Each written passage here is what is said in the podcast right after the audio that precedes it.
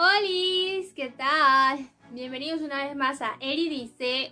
Bienvenidos a otro sábado junto a mí. Bendecido sábado para todos. Hoy es sábado de lluvia, según pronosticó el clima. Hoy va a llover todo el día entero. Qué divino porque me encanta la lluvia, me encanta el clima así frito.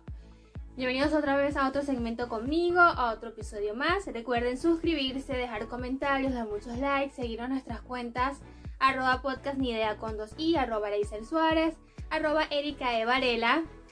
Y pues recuerden vernos los domingos a partir de las 12 del mediodía. Tienen sus, notificaciones para que les llegue y les avise ya se va a estrenar podcast ni idea o ya se va a estrenar Eri dice, obviamente todos los sábados después del mediodía exactamente a la una de la tarde.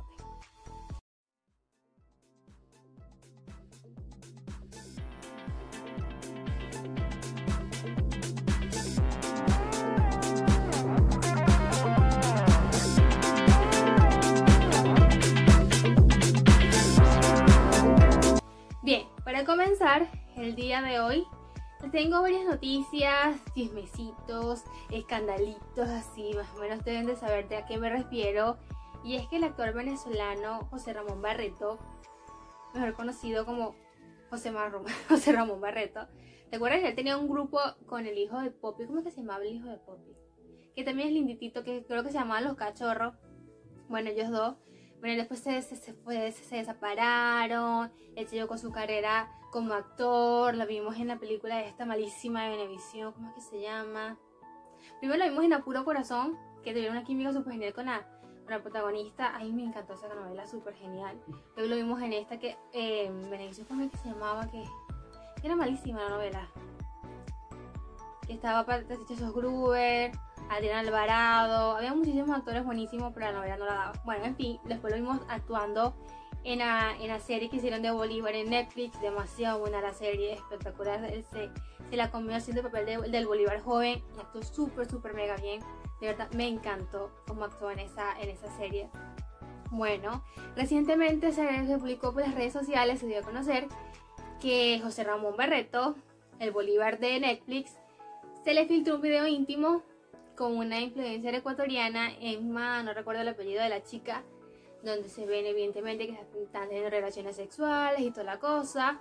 Él dio la cara y, se salió a, decir eh, mediante sus redes sociales que sí, evidentemente se había filtrado un video íntimo entre él y otra chica, dos personas adultas que tomaron esa decisión de filmarse mientras tenían relaciones sexuales y que lamentablemente se cayó en manos equivocadas y salió a la luz pública. Mucha gente piensa que esto es como marketing, que lo hicieron por publicidad para darse a conocer ella o, ser, el, ser nuevamente mencionado por los medios de comunicación, ya que hace mucho que no se hablaba de él. Eso es lo que se comenta, que ah, a lo mejor es publicidad, a lo mejor es marketing, lo hicieron por esto, por aquello. Mm, no se sabe, a lo mejor sí, a lo mejor no. Pero si hablen, como dicen algunas personas, si hablen de mí bien o mal, pero que hablen. A lo mejor es lo que, eso es lo que ellos quieren, que hablen de ellos bien o mal, que se mencione, que hablen de la chica. Recientemente la chica publicó una foto, creo que con el, que es su novio. No me cargó bien la foto para ver, o sea, la, la imagen para ver.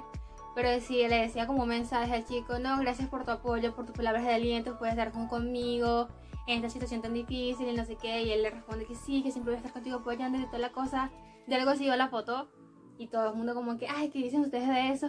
Pero bueno, eso es tema de conversación recientemente esta semana, ese video y poniendo frases súper como célebres de Bolivia, pero del de Netflix. Y bueno, eso cosas como un revuelo este, en esta semana. Entre otras noticias también que vi eh, por allí fue que DJ Heidi, la novia de Sang Malik, el ex de One Direction, hizo un en vivo, un video, donde, donde mostró su barriguita de embarazo. Oh, se ve súper linda, de verdad se ve muy, muy, muy hermosa. Y muchas personas le, le preguntaron que por qué tenía tan secreto eh, su embarazo, porque lo llevaba tan, tan, tan secreto, no había colocado fotos, de típicas fotos de, de perfil, como mostrando cómo va evolucionando su embarazo y ella explicó que en, esta situación que se vive actualmente con lo del coronavirus, la pandemia, el movimiento que se presentó sobre la, todas las vidas importan, eh, que las vidas negras importan, ella dijo que, que era como, no quería mostrar eso porque veía que muchas personas estaban pasando por situaciones difíciles, muchas personas habían han muerto por el, por el COVID. Entonces ella decidió reservarse ese momento sea, su maternidad, sus fotos para sus familiares y amigos y por eso es que no ha posteado, no ha colocado tantas fotos referentes a su embarazo. Esa fue la explicación que dio Gigi. Mostró varias cosas que había hecho durante el embarazo, cosas de pintura, le que además que ella le encanta cocinar. Eh, habló muchísimo y sí mostró una parte donde se ve su barriguita y se ve muy linda, se ve súper cachetona, se ve muy, muy, muy, muy bonita de verdad. Y ojalá y si algún momento decía, no sé, hacer una sesión de fotos y mostrarla por sus redes sociales. ¿Quién dice que no? ¿Quién dice que no? ¿Quién dice que no? ¿Quién dice que no? ¿Qué dicen ustedes? ¿Qué creen ustedes? Quizás y lo haga. Sea, no creo que no lo vaya a hacer. Quizás ella lo hizo, pero evidentemente no lo quiere publicar por acciones obvias. Entre otras noticias también estaba leyendo recientemente que varios em, ex empleados del show de Ellen DeGeneres, um, lo que yo digo, o sea, dijeron cosas anónimamente a una revista sobre que el ambiente en el trabajo, o sea, en el set de Ellen DeGeneres no es el mejor, que es tóxico.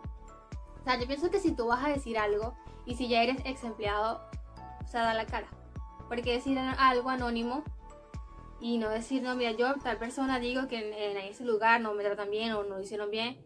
Este, además que Andy, uno de los, de los productores principales de Ellen DeGeneres, destacó que lamentaba que algunas personas la hayan pasado mal eh, durante su, su, trayectoria o su, su paso en, en, ese, trabajando ahí con ellos en el show, que no es lo que ellos quieren aportar ni darle mostrar a las personas.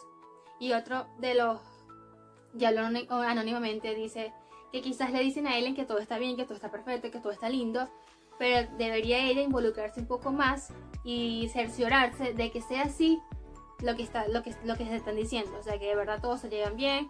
Obviamente en un trabajo no todo el mundo se va a llevar bien siempre siempre va a haber opiniones encontradas pero creo que tiene o sea, tiene razón en decir de que debería involucrarse un poco más con el trabajo y cerciorarse de que en serio las personas se están llevando bien que no hay conflictos entre entre, entre sus empleados porque siempre va a haber problemas y aunque obviamente no siempre debe estar metida en todo, o sea, saber, pero sí informarse un poco sobre lo que pasa, porque es lamentable que tus ex empleados digan que en tu SEC, donde todo el mundo ve, o sea, todo el mundo en cámara ve, o sea, por la televisión que todo es bonito, todo es perfecto, pero tras de cámara es otra cosa. Y las personas se van enterando de eso. Eh, también se destacó que se le escribió a Ellen, o sea, trataron de comunicarse con ella a ver qué decía sobre eso, pero no tuvieron respuesta. A lo mejor se se prestará en los próximos días sobre eso a través de sus redes sociales o simplemente no dirá nada. Esto fue todo por este sábado. Espero que les haya gustado este segmento nuevo de hashtag Eridice. Recuerden suscribirse, dejar comentarios, escucharnos por Spotify, por Anchor, por Apple Podcast, por Google Podcast y por todas las plataformas digitales. Esto fue todo por hoy, espero que les haya gustado, les mando muchos besitos y que tengan un feliz sábado. Bye.